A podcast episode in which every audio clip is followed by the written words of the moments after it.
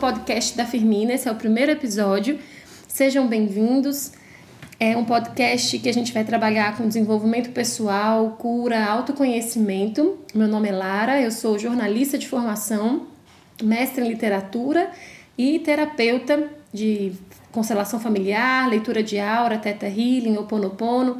Tenho sete anos aí de atendimentos e resolvi montar esse podcast para ser um espaço para a gente convidar pessoas, para a gente falar de cura, de desenvolvimento, de autoconhecimento, de libertação e sempre vamos ter um episódio com convidados e um outro episódio com histórias criadas por mim, musicadas por convidados também, para que a gente possa trabalhar os temas de uma forma mais completa. E para o nosso bate-papo de hoje, eu, a gente está com a Ana Flávia. Ana é uma amiga querida, né, cliente. Como é que você se descreveria, assim, Ana? É, esses currículos, assim, que a gente faz, né? Como é que seria a sua descrição, assim, de você mesma? Bom, eu sou Ana, mulher, é, mãe, empreendedora, chefe de cozinha, cozinheira. Uau! e uma pessoa em busca de autoconhecimento e de se curar na vida. E como é que foi esse processo para você que você atinou assim, você falou preciso de cura? O que estava dando errado? Porque a gente sempre vai buscar a cura quando tem algo, um resultado prático, né, dando errado, assim. Sim, é, eu sou uma pessoa que tem várias questões psicológicas que eu trato desde a infância, né? E quando veio esse, esse momento de pandemia, de quarentena, é, eu tive que fechar meus empreendimentos, que era onde era a base da minha autoestima, que era o centro da minha vida, que era onde eu depositava toda a minha força, toda a minha, toda a minha potencialidade, tudo que eu podia fazer, eu investia ali no meu trabalho. E quando eu perdi tudo, quando tudo isso foi tirado de mim, eu entendi que eu só tinha uma coisa, que era a mim mesma. E se eu só tinha a mim mesma, o que, que eu ia fazer com isso agora? É, e isso que eu tinha precisava muito ser curado, precisava muito é, é, estar bem para que eu pudesse entender e ter um caminho dali para frente, né? Que independente de qualquer coisa, a única coisa que eu teria sempre era eu mesma. Isso é lindo, né? Porque a gente coloca muito a nossa realização no externo, né? naquilo que o outro fala que eu sou, naquilo que eu conquistei. Inclusive, né, tem esse, o livro que eu vou te emprestar, que eu nem terminei de ler, assim, uma amiga me emprestou, mas ele chama Quando Tudo Se Desfaz, é uma, uma monja, né, e ela fala que a gente renasce quando perde tudo, né? Quando a gente perde tudo que é externo e é desse lugar assim de, de morte, né? Porque eu acho que é uma morte, né? A gente se identificou com, com resultados externos, com conquistas fora de nós, e aí quando isso acaba, né, tem dois caminhos. Ou você morre, morre mesmo, né, e entra em uma depressão profunda. Esse dia eu estava atendendo uma cliente me contando do sogro, né, que sempre foi um homem muito trabalhador, assim, que se construiu, né, a sua identificação do, do valor dele vinha sempre como do fazedor, né, o homem que faz, faz, faz. E ele teve um problema nos quadris e ele teve que parar de trabalhar e ele entrou numa depressão profunda e morreu de tristeza mesmo, assim, né, morreu de, de triste, né, por, por, por não ter, não ser mais o fazedor, né. E, e é bonito isso que você está dizendo, né? Que, que quando você, e aí, como é que foi quando você perdeu todas as suas bases, assim? Que, e aí você pensou, preciso de cura. Primeiro eu passei por essa vontade de morrer mesmo, né? Primeira coisa que aconteceu foi essa depressão profunda se instaurou em mim. Eu tive crises de ataque de pânico, de desespero. Fiquei três dias no quarto escuro, é, chorando, lamentando, pedindo a Deus, falando para Deus, olha, não faz mais sentido, minha vida não tem mais sentido. É, eu não consigo ir mais além porque todos os meus anos de esforço, de dedicação, de tudo que eu tinha, acabou. E agora? O que, que eu vou fazer? Eu estou endividada, meus comércios estão fechados, eu tenho um monte de gente que depende e precisa de mim e eu me sinto impotente, eu não sei mais o que fazer. Sim. E aí, nesse momento onde você está lá no último estágio ali, você se sente é, lá no fundo, no fundo mesmo.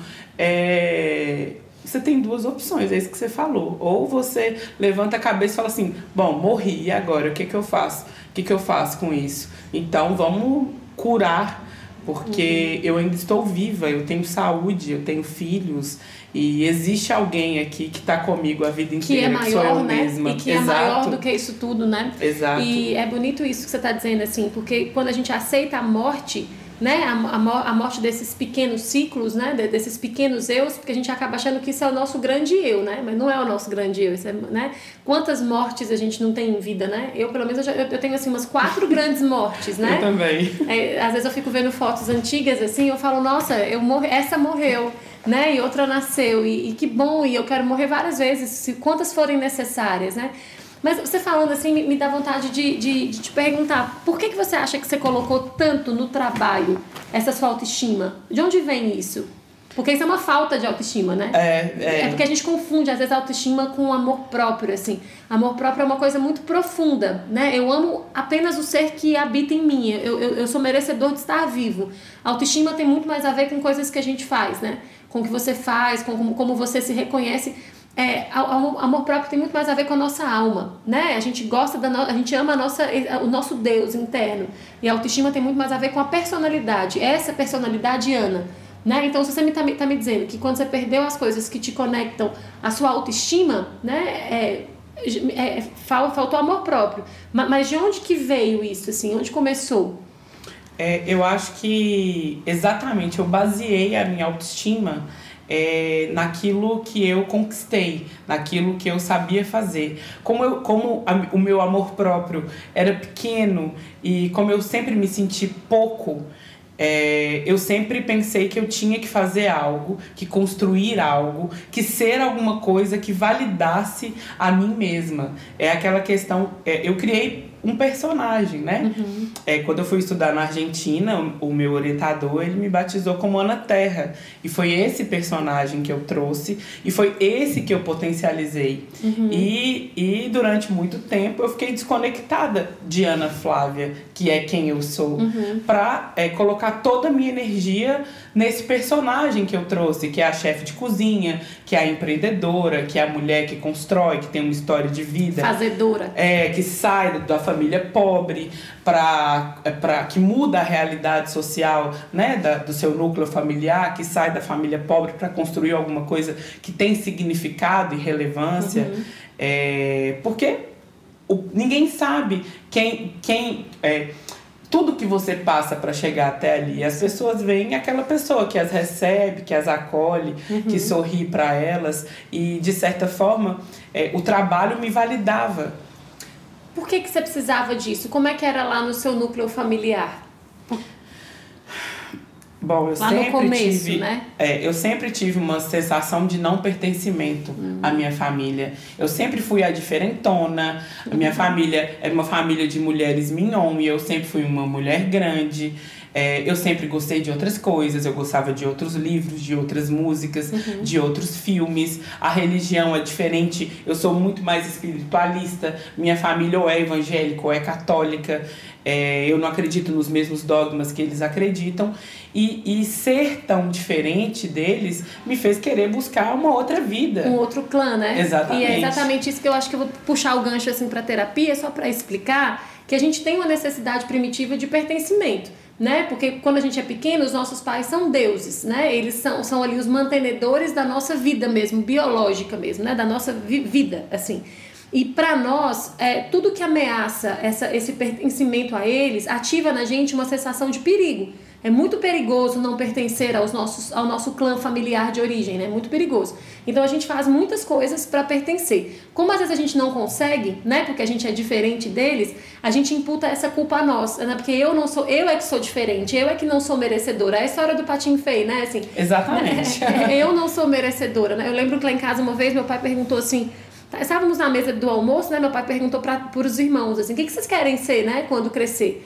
Aí meu irmão falou: ah, eu quero ser diplomata. Né? Uma outra pessoa que estava na mesa, uma amiga, falou que queria ser médica, a outra que queria ser não sei o quê, tá, tá, tá. E aí eu fiquei tão mexida com aquela pergunta que eu entrei em um devaneio, porque eu achei uma pergunta muito filosófica, assim, muito profunda. Né? E não era uma pergunta. Fácil, limita, é, né? limitada ao trabalho. Era o que, que eu quero ser quando crescer. Então eu fiquei muitos minutos pensando. E aí ficou, ficou todo mundo, mas e aí, responde, responde, né? E aí eu falei, eu quero ser livre, né? E, e aquilo virou tipo um deboche, assim, um familiar, né? Absurdo, você sofre bullying lá dentro de casa, porque, ah, hippie, doida, né? A diferentona. Então eu me identifico quando você fala isso. Quando a gente é pequeno, a gente fica tentando arrumar justificativas para esse não pertencimento. E como os nossos pais, para nós pequenos, são deuses, a, nunca, nunca é eles, os, eles nunca são os errados, sempre somos nós. Né? E aí a gente já de pequeno já cresce pensando, não, eu não tenho valor. Né? Porque eu sou muito diferente dos meus, né? Eu não tenho valor nenhum. A gente nunca consegue ver isso como uma benção, né? Que é uma coisa que a gente estava conversando antes, né? Muitas vezes esse sistema familiar, essa família, né, os seus antepassados, eles já estão saturados de um modelo de comportamento, de um modelo de desenvolvimento. E ao nível de alma, eles estão clamando para que nasça um diferente, para que nasça um patinho feito, a ovelha negra, né? Um patinho feio, a ovelha negra. Eles são desesperados para que nasça alguém assim, no nível de alma, no nível da consciência não, porque é aquilo que a gente estava dizendo antes, né, na, quando a gente estava conversando, que como eles têm uma concepção de vida e de valores, é como se fossem os imigrantes ali, né? Os europeus olhando para o mar, né? Então, eles enxergam o mar e depois daquilo ali para os antigos, né? Nada existia mais, né? E se a pessoa passasse dali, ela ia, o barco ia cair e ela ia morrer, né? Os antigos pensavam dessa forma. Então, os nossos pais, muitas vezes, eles não nos aceitam porque a gente tem valores e uma visão e uma coragem um pouco mais ampla do que a deles e a gente está atravessando uma linha que para eles é muito assustadora. Então, muitas vezes, por amor, eles falam: não, não vai, isso está errado, você tem que ser pequena, ou você não pode gostar disso, ou você não pode se comportar dessa maneira, né? Fica aqui. Normalmente, a gente entende isso como desamor, mas às vezes não é. Às vezes é uma proteção mesmo que eles fazem a nós, né? E o que, que acontece? Quando a gente é corajoso o suficiente para passar dessa linha, e a gente não morre, morre, mas não morre, não morre, né? Morre, mas renasce. Morre, mas renasce, e a gente volta e fala, galera, tem muita coisa, entendeu? Tem muita coisa além dessa linha que vocês conseguem enxergar, tem muitos outros comportamentos, tem muitas outras formas de ser. É engraçado quando você fala isso, porque até então eu sou a neta mais velha da minha família, é, fui a, a, a primeira neta, e a minha mãe, quando eu resolvi empreender a primeira vez, por exemplo, a minha mãe entrou em desespero total e absoluto. Ela falou: você é doida, você é louca, como é que você vai fazer isso? De onde que vai tirar o dinheiro? Você não tem dinheiro, o que, que você vai fazer? Eu falei: mãe, eu tenho coragem, eu tenho disposição, eu quero fazer e eu acredito que eu posso fazer. E eu orei a Deus, pedi as respostas e ele sempre confirmava para mim. E eu falei assim: eu vou fazer. E é engraçado que hoje ela fala para mim assim: é engraçado que eu nunca tive a coragem que você teve para romper com as minhas próprias limitações. Uau, que linda, ela te deu um presente, né? Mas você teve que ter enfrentar essa sensação primitiva, porque todos nós temos esses impulsos primitivos, né? Às vezes a gente pensa que o primitivo tem a ver só com uma agressividade muito exacerbada ou uma sexualidade muito fora né, da, da, do padrão, mas o primitivo tem a ver também com a necessidade de pertencer, porque isso é primitivo em nós. Quando a gente vai entendendo que a gente não tem tanta necessidade de pertencimento a um microclã, a gente tem necessidades é, básicas de sobrevivência, mas essa necessidade de pertencer à família, que nos faz ser muito leais a eles, né, para garantir a nossa sobrevivência, ela é altamente limitadora, né? E ela, quando a gente entende que dá para você sobreviver sem esse núcleo pequeno familiar, o mundo você ganha, né? O seu corpo vira a sua casa e o mundo vira a sua família. Então a gente desenvolve um amor fraternal, e uma conexão. Você perde talvez ali um pai e uma mãe, não perde, mas você perde a aprovação deles, mas você ganha a aprovação de muitas outras pessoas, né? Então a gente tem que começar a olhar para esse lugar de, das concessões que a gente faz para pertencer. Quando você descobriu que você era diferente, você ficou tentando ficar ser igual? Não, eu quis sair daquela. É, porque não, não, não, não tinha possibilidade de eu querer ser igual, porque eu realmente não me identificava. Uhum. Então eu quis sair para encontrar os meus iguais, para fazer parte. E aí, só fazendo um link com, com a história, Sim. né? É, quando a princesa sai é, e vai encontrar aquele bando que parece muito bonito, agora me lembrou quando eu saí de casa, uhum. com 16 anos. Olha pra você ver, a idade da minha filha. Eu nem imagino a minha filha saindo de casa. eu agora. saí com 17. É.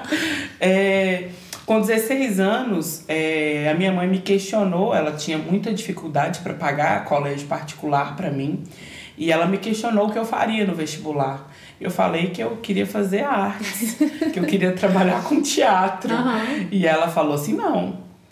Ou você sai, eu já trabalhava com uhum. teatro, ou você sai do grupo de teatro ou você sai da minha casa. Uhum. Eu não sacrifiquei a minha vida, é, minhas é, satisfações Uau. pessoais uhum. para você ir brincar com isso. Uhum. Ou você sai disso ou você sai da minha casa. Uhum. E foi e eu saí de casa. Uhum. É, claro, iludida, achando que de alguma forma seria muito mais fácil. Uhum. Mas eu fui porque é, eu falei, não, é ali, ali eu encontro é, meus pares, eles são muito parecidos comigo, muito mais parecidos comigo uhum. do que vocês.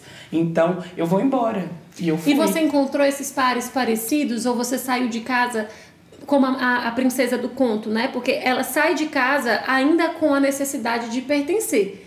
Né? Ela, ela acha que ela tá livre, né? De escolher aquele bando, então ela acha que ela vai ser livre ali. E acaba que no conto ela não é nada livre, né? Então ela sai achando que, que tá livre, mas ela não tá. Você acha que você viveu experiências é, de acolhimento nesse bando que você achou? Então, esse bando primeiro aqui não me aceitou, minha mãe não me aceitou, ok. Bando 2, venha. Você acha que você foi acolhida nesse bando 2 ou você viveu experiências dolorosas? É, acolhida em, em determinado nível, mas um nível muito pequeno e, e muito mais experiências dolorosas e tendo que fazer muitas concessões, né? Inclusive quando ela fala que ela é, é a filha do rei fala que ela ficava lá, o fakir atirava as, as, a faca e acertava os dedos dela e depois vinha para ela e falava, olha, você tá sendo machucada porque você é má, porque você não fica quieta, uhum. porque o fakir é muito bom uhum. e você não é boa o suficiente, então fica uhum. quieta que aí você não vai se machucar. E era exatamente assim que eu me sentia. Uhum. Muitas vezes eu era machucada, é, eu me fazia concessões para as pessoas de coisas que eu não deveria fazer, que eram contra a mim mesma, contra a minha vontade, contra o que eu queria, contra o que me deixava confortável, é, em troca de pertencer, de, pertencer, é. de ser aceita. Então acaba que nessas é, a gente tem que sair de casa e tem que sair mesmo uma hora assim, mas a gente tem que sair é, para não voltar mais. E quando a gente sai com a necessidade de uma outra família, tô saindo dessa primeira família, mas eu quero uma outra, entendeu? Uma outra que me deu o que eles não me deram. A gente fica à mercê de fazer várias concessões. Eu tava te contando um episódio meu da infância, né? Que eu morei numa cidade pequena e eu sou filha de europeus, então eu sou grande e branca, né? E eu morava numa, numa cidade é, aqui do norte de Minas, que as pessoas, as meninas eram baixinhas, magrinhas, bem magrinhas assim, e morenas. E, e elas me chamavam de Gulliver, né? A escola me chamava de Gulliver. E por mais que eu ame a história do Gulliver, acho incrível, assim, inclusive eu faço isso com Nina, né, com a minha filha, de ler Gulliver com ela, assim, para tentar ressignificar essa memória em mim. Mas era um apelido de deboche, ele não era um apelido carinhoso. Claro, né? a crueldade da infância. Era, né? foi bem cruel. E aí eu comecei a querer ficar pequena, então eu, eu tinha uma postura mais altiva. E aí eu fui ficando corcunda. Minha mãe me levou em vários ortopedistas, assim, porque eu ficava encurvando as costas mesmo para ficar pequena. E aí houve um outro episódio que, é, que, eu, que eu já te contei, mas eu vou contar aqui no, né, pro pessoal, que eu, como eu vinha de uma família que a gente já tinha estudado, eu já tinha estudado em colégios particulares, eu já tinha viajado mais, e minha mãe lia muito, então tinha muitas referências culturais dentro de casa. É, eu lembro que eu tinha assim, uma, eu falava melhor, o português mais correto, digamos assim, né? E lia mais. E eu sempre tive uma visão assim de igualdade, política e tal, eu sempre gostei muito dessas coisas quando eu era pequena. E houve uma eleição lá na escola para líder de turma. E, e o meu nome foi levantado né, para ser líder de turma e de uma outra menina. E eu levei aquilo muito a sério. Eu levei aquela proposta de aquele convite como uma, poxa, na comunidade está querendo que eu seja líder de turma. Então eu lembro que eu passei noites assim preparando um discurso muito bonito. Eu estudei, eu pedi ajuda para os meus pais, eu fui estudar política, o que, que um líder faz, como é que é a gestão, sabe? O que, que precisa na educação para melhorar. Eu era muito criança, eu estava, sei lá, na quinta série, eu devia ter 10, 11 anos mais uhum. ou menos, né? E aí, quando a gente foi fazer um ensaio, que a professora foi fazer um ensaio para a gente apresentar os discursos, eu e essa minha concorrente, quando eu li o meu discurso, ela disse assim para mim no final, né? Você nunca vai ganhar com esse discurso, porque esse discurso é muito difícil, as meninas não vão entender, ninguém vai entender o seu discurso. Então eu fiquei com aquilo na cabeça e na hora de. Eu fiquei com a dúvida, né? O que, que eu vou falar na hora? Aí na hora de apresentar para a escola toda, então todos os líderes de todas as séries apresentavam no, no grande auditório é, eu fiquei na dúvida: eu vou ser fiel a quem eu sou ou eu vou escutar o conselho dela para pertencer àquele grupo daquelas meninas que eu queria desesperadamente pertencer, porque eu só queria ter amigos, né? Eu era criança, no final só, das contas, só, eu só queria é só ser aceita. E aí eu lembro que eu escolhi ela, eu escolhi a eles. E eu fiz um discurso muito patético, assim, de tipo, é, prometo que se eu ganhar, eu vou colocar é, refrigerante nos bebedores da escola e vai ter coxinha. Imagina, era uma escola municipal, né? Assim, a gente comia sopão, né? E vai ter coxinha na hora do intervalo e a gente vai ter um horário a menos totalmente diferente daquilo que eu acreditava que era o melhor para a escola. E essa minha concorrente, muito manipuladora, muito esperta, ela fez um discurso é, com palavras e uma forma de falar muito mais elaboradas do que ela falava no dia a dia. E ela ganhou, assim, de lavada, né, por unanimidade. E aquilo, por muitos anos, aquele episódio ficou sem solução, sem solução na minha cabeça. E depois eu entendi claramente. Eu falei, olha, eu fui infiel a mim para pertencer a esse grupo, né? Para ter o meu pertencimento garantido. E aí, uma coisa que depois eu fiquei pensando, eu pensei assim, não foi só eu que perdi, a comunidade perdeu, né? Porque não estou dizendo que ela é, não tinha competência para ser uma líder, mas ela foi uma, uma líder mediana. Eu tinha uma vontade absurda de mudar de fato, assim. Claro, eu era uma criança, eu ia mudar muito pouco, ia ser um trabalho de formiguinha, mas talvez eu teria deixado algum legado. Mas né? até sua bagagem cultural, de tudo, diferente da, da, daquele lugar, poderia trazer né, tantas coisas para lá. Talvez eu ter, pelo menos teria tentado fazer algo diferente. Aí eu pensei, agora eu entendi quando a gente faz as coisas para pertencer a um pequeno grupo, você prejudica um grande grupo, porque eu fui embora daquela cidade, fui embora daquela comunidade, a comunidade não teve é, a minha contribuição para ser um pouco melhor. Ela foi uma líder normal, como as pessoas ali eram mesmo. Então ela não. não Tudo dentro do que era esperado. Do que era né? esperado. E aí aquilo me deu assim, uma chave de, de, de, de solução para mim. E no conto, eu acho que, né, quando a, a, a, vocês forem, né, quem estiver ouvindo for ouvir o conto, ela vai para um novo bando achando que aquele novo bando é o dela e ela faz muitas concessões. E você falou muito essa palavra agora, né? Concessões. Você fez muitas assim na vida? Muitas concessões, muitas concessões. É, eu sempre achei que eu não era o suficiente, que eu não era boa o suficiente, que eu sempre tinha que dar algo, que eu sempre tinha que ter algo a oferecer além de mim mesma. E é engraçado, é, pensando nisso agora, que até as minhas relações amorosas foram muito pautadas Sim. nisso. É, eu sempre pensei assim, eu tô afim desse cara. É, mas eu achava ele tão bom que eu falava assim, gente, o que, que eu posso dar para ele a mais? Então eu sempre movia mundos e fundos para fazer coisas para que aquela pessoa me notasse e achasse que eu era importante. Não por quem você é. Não por quem eu sou, uhum. mas por coisas que eu poderia fornecer Sim. a ela ou que eu poderia proporcionar a ela que fazia com que ela gostasse mais de mim. Sim. Então eu acabei me envolvendo em muitas relações com homens.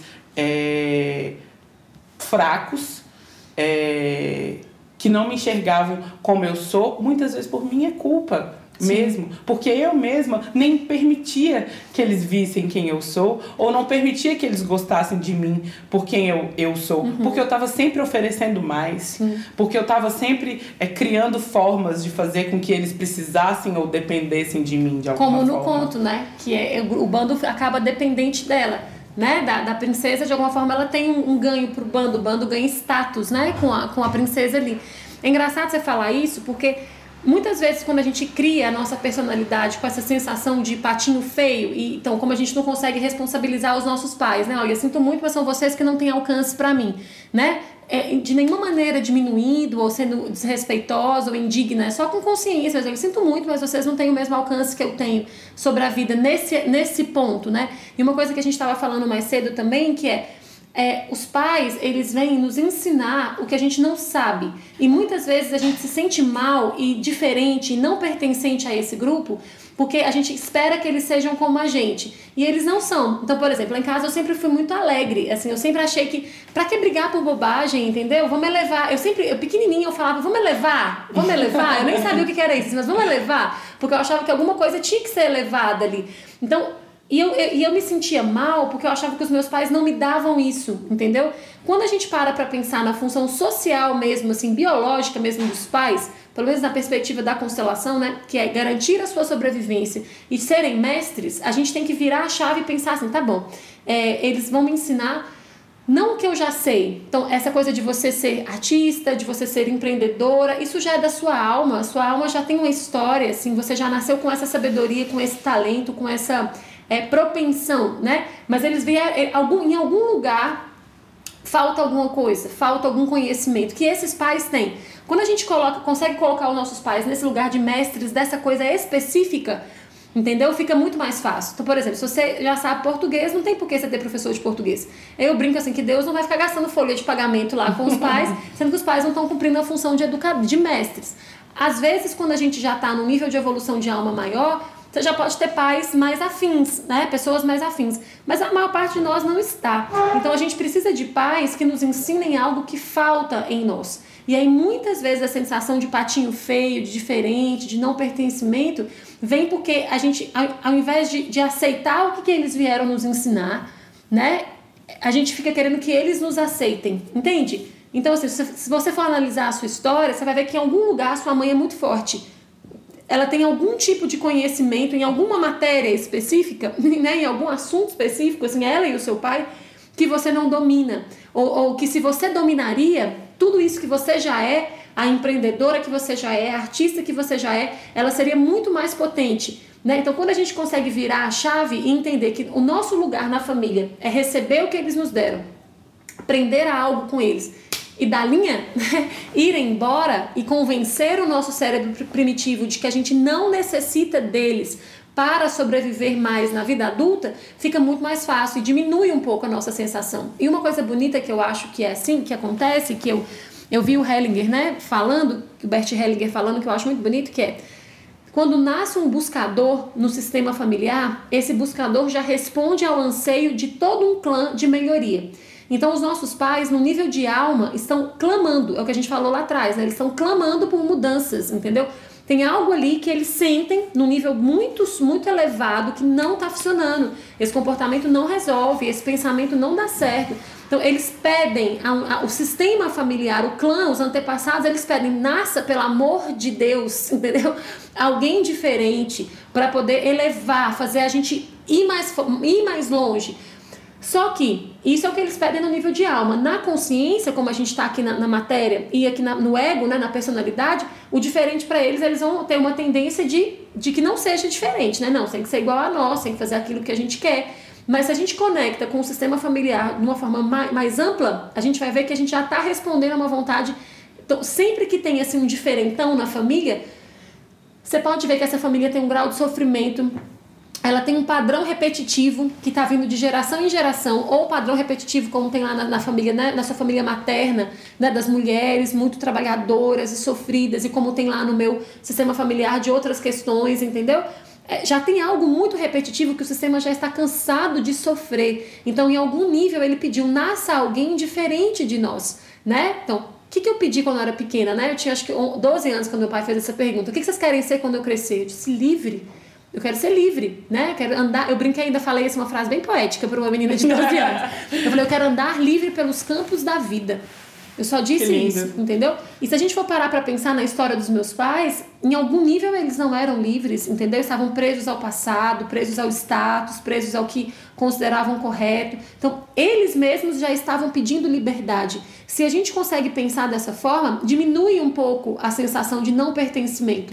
Entende? É. E você falando isso para mim agora, me vem muito assim uma, uma fala da minha mãe, muito recorrente a vida toda, que, que foi assim, é, ela sempre falou assim, eu sempre abri mão do que eu queria. Eu sempre deixei de ser quem eu queria ser. Eu nunca fiz aquilo que eu tinha vontade. E a minha avó, ela fala a mesma coisa. Sim. Eu abri mão da minha vontade, eu abri mão dos meus sonhos. Eu nunca fiz o que eu queria pela família, pelo marido, pelos filhos. É, e quando você fala isso para mim, vem muito assim: olha, que interessante.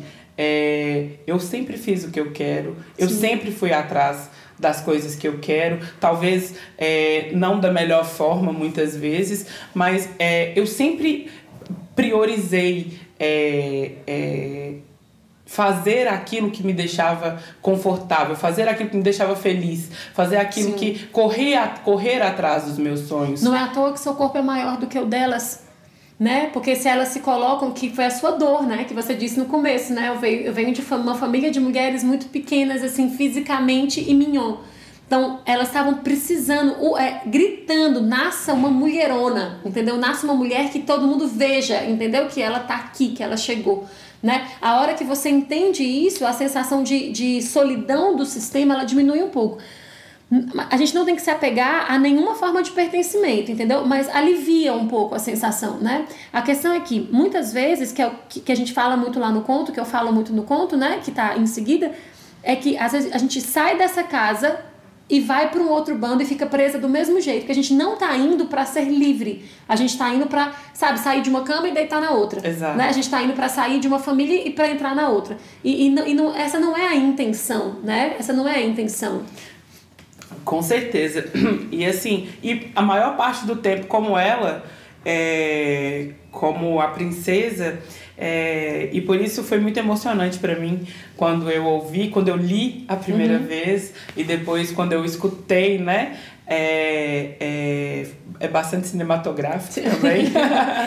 e como a arte me toca num nível muito profundo, uhum. é, eu consegui fazer uma conexão muito forte com ela, principalmente ali quando ela já vai chegando mais pro final do conto e que ela começa a enxergar o meio que ela tá e enxergar as roupas velhas e, e tem um ponto também muito forte para mim que é quando ela fala assim que o Fakir vai casar com ela uhum. e que ela não vai mais ser sozinha. Uhum. E assim é muito recente para mim essa tentativa de quebrar essa necessidade uhum. de ter um, uma relação, um homem do meu lado para que me validasse e para que eu me sentisse menos sozinha. E, e eu acho que isso é tão comum entre nós mulheres, acho que a gente faz isso tantas vezes, aceita tantas relações ruins, abusivas, né? Tóxicas. Só para se sentir é, às vezes você não conseguiu ali o bando que te acolhesse, então tá, eu vou ficar com pelo menos uma pessoa uhum. que me ame. É... Sim. E aí volta na concessão, né? E aí você, você volta faz. a fazer todas uhum. as concessões de novo. E aí, isso, se a gente for parar pra pensar num nível assim, bem, bem, bem profundo, isso é egoísta né? Porque se a gente for parar para pensar, somos todos sós, a gente nasce só, a gente morre sozinho, né? E se a gente fica é, muito no micro, a gente desconecta do macro. A gente é uma, a gente faz parte de um globo, né? De uma comunidade assim. Então, a gente, se a gente for parar para pensar, a pandemia ela isolou a gente dentro de casa, mas a gente está conectado com gente do mundo todo, assim, né? A gente atende, eu atendo pessoas do, do, do mundo todo mesmo, assim, e a gente, o seu negócio ele pode se expandir para outros lugares e outras vertentes. Quando a gente deixa de ficar muito encantada, né, pela necessidade de uma, duas, três pessoas, né, que te falem assim, ok, né? É, a gente fica egoísta ali, a gente não se abre para o mundo. Se a gente parar para pensar nos grandes, né? Madre Teresa, o Gandhi, é, eles não estavam olhando para o pequenininho ali, né? O que, que a mulher achava, o que, que o pai achava, o que, que a mãe achava, eles estavam olhando para a humanidade. Né? Então eu acho que a gente tem que começar a virar o foco. O foco não tem que ser a família pequena, né? Não quer dizer que a gente não possa ter e não possa reconhecer, pode. São relações que nos, nos, nos apoiam, nos ajudam. Mas a, a gente tem que olhar para o todo, né? Para a grande comunidade humana da qual a gente faz parte. E é o que eu estava dizendo, né? Aquela comunidade humana da qual eu fiz parte lá de trás na infância, porque eu preferi um grupo de cinco ou seis meninas que eu achava populares na escola, que eu queria me parecer com elas. Eu deixei de, eu deixei de assistir a comunidade, eu deixei de ajudar a comunidade de alguma forma, né? Com certeza. E aí a princesa, por exemplo, quando ela larga o castelo, quando ela larga tudo que ela tem para ser amada por, por, por pessoas que ela considerou iguais, ela também perde a possibilidade de influência que ela tem né? Porque quando a gente renega, é o que eu chamo de experiência extrema, né? Quando a gente sai da família de origem e renega totalmente essa família de origem e vai para uma outra experiência no extremo oposto, isso normalmente é mais sofrido do que a primeira. Muito né? mais. Que você estava me dizendo que foi mais sofrido para você do que seus pais te fizeram passar. Não, com certeza. É, coisas, eu passei coisas de situações de fome, de, né, de falta de uma moradia decente, situações que colo colocavam em risco a minha própria saúde física mesmo, Sim. coisa que nunca teria acontecido acontecido no lar da minha mãe, do uhum. meu pai, né? Eles nunca deixariam que eu passasse por aquilo. Mas é, a vontade de pertencer era tão grande que eu abri, eu fiz concessão do, do meu próprio, é, é, da minha segurança em prol de me sentir pertencente Sim. a um determinado grupo. E é um preço né? alto, né? Muito é alto. Um preço alto. E, e tem uma coisa que me veio aqui agora, você falando também. É, e a imersão uhum. que eu uhum. fiz com você também é, me trouxe isso muito forte.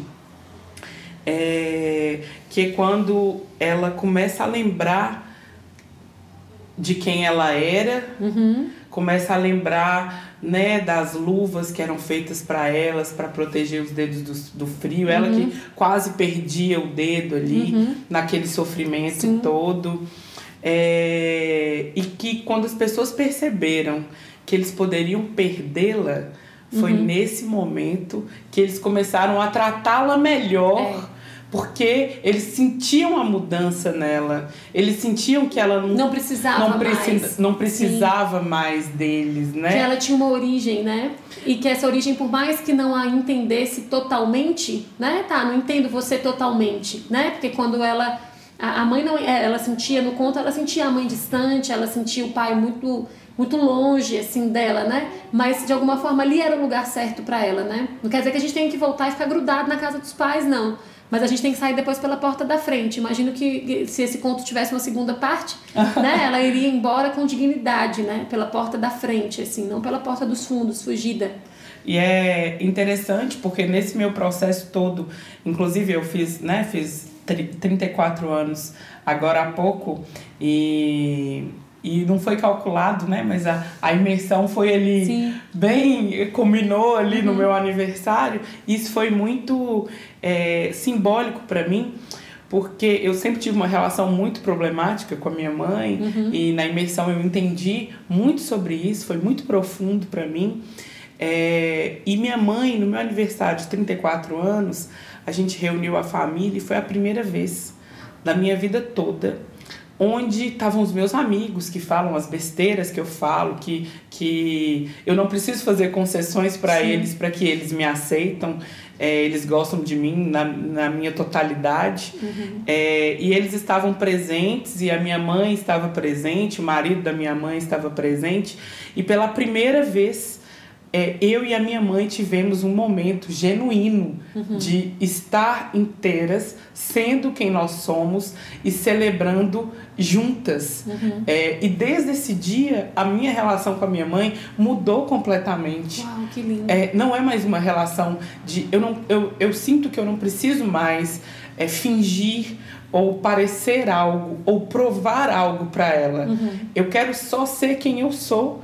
E, Isso já ajuda ela, né? e, e isso é, me aproximou Que dela. É, eu não querer. é, e quando ela tem alguma atitude de é, crítica ou de é, descrédito a mim, é, eu não trato mais. Não vem pra mim com dor. Como uma criança que vai que tá perdendo a, a, sobrevivência dela, né? Não. Vem de um outro lugar, né? Sempre quando isso acontece, eu acolho com amor e falo: Ô mãe, Uhum. tudo bem, tudo bem é, você discordar de mim. Que lindo. Tudo bem você não gostar disso, É mas bem eu parecido sou com o assim. final do conto, que eu não vou contar pra não dar, não dar spoiler, mas assim, é exatamente isso, que lindo isso. É, e isso foi assim, é, é, falando de quarentena e de todo esse processo aí de né, esses três meses que a gente está vivendo e de todos os estágios, né? O, o estágio da desesperança, da morte, do descrédito e do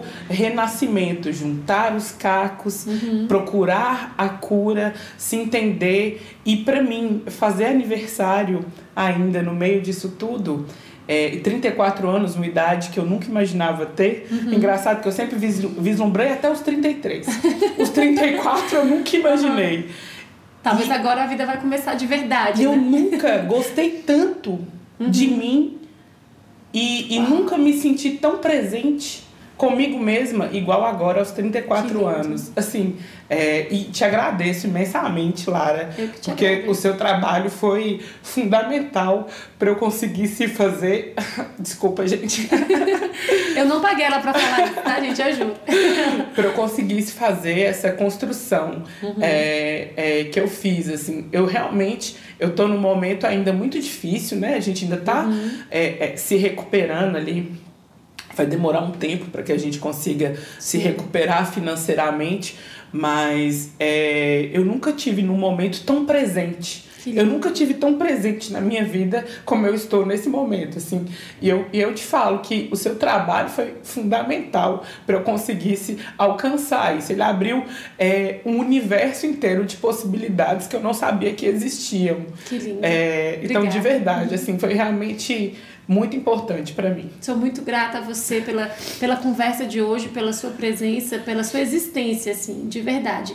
Só chama o pessoal para assistir, para ouvir o conto. Gente, por favor, escutem o conto, ele é incrível. Eu acho que ele vai tocar é, cada um num ponto, né? Eu acho que ele é, eu, eu ouvi umas cinco vezes para conseguir absorver tudo, assim. Uhum. Eu acho que a sua escrita tem isso, né, Lara? É, é, desde sempre, desde quando eu te li há muitos anos atrás, que a gente era só umas meninas aí, Sim. que a gente acreditava que ia mudar o mundo com a arte. Inclusive, quando é, você me chamou para vir pro podcast, eu fiquei pensando Falei, gente, a gente acreditava que de alguma forma a gente podia mudar o mundo. É.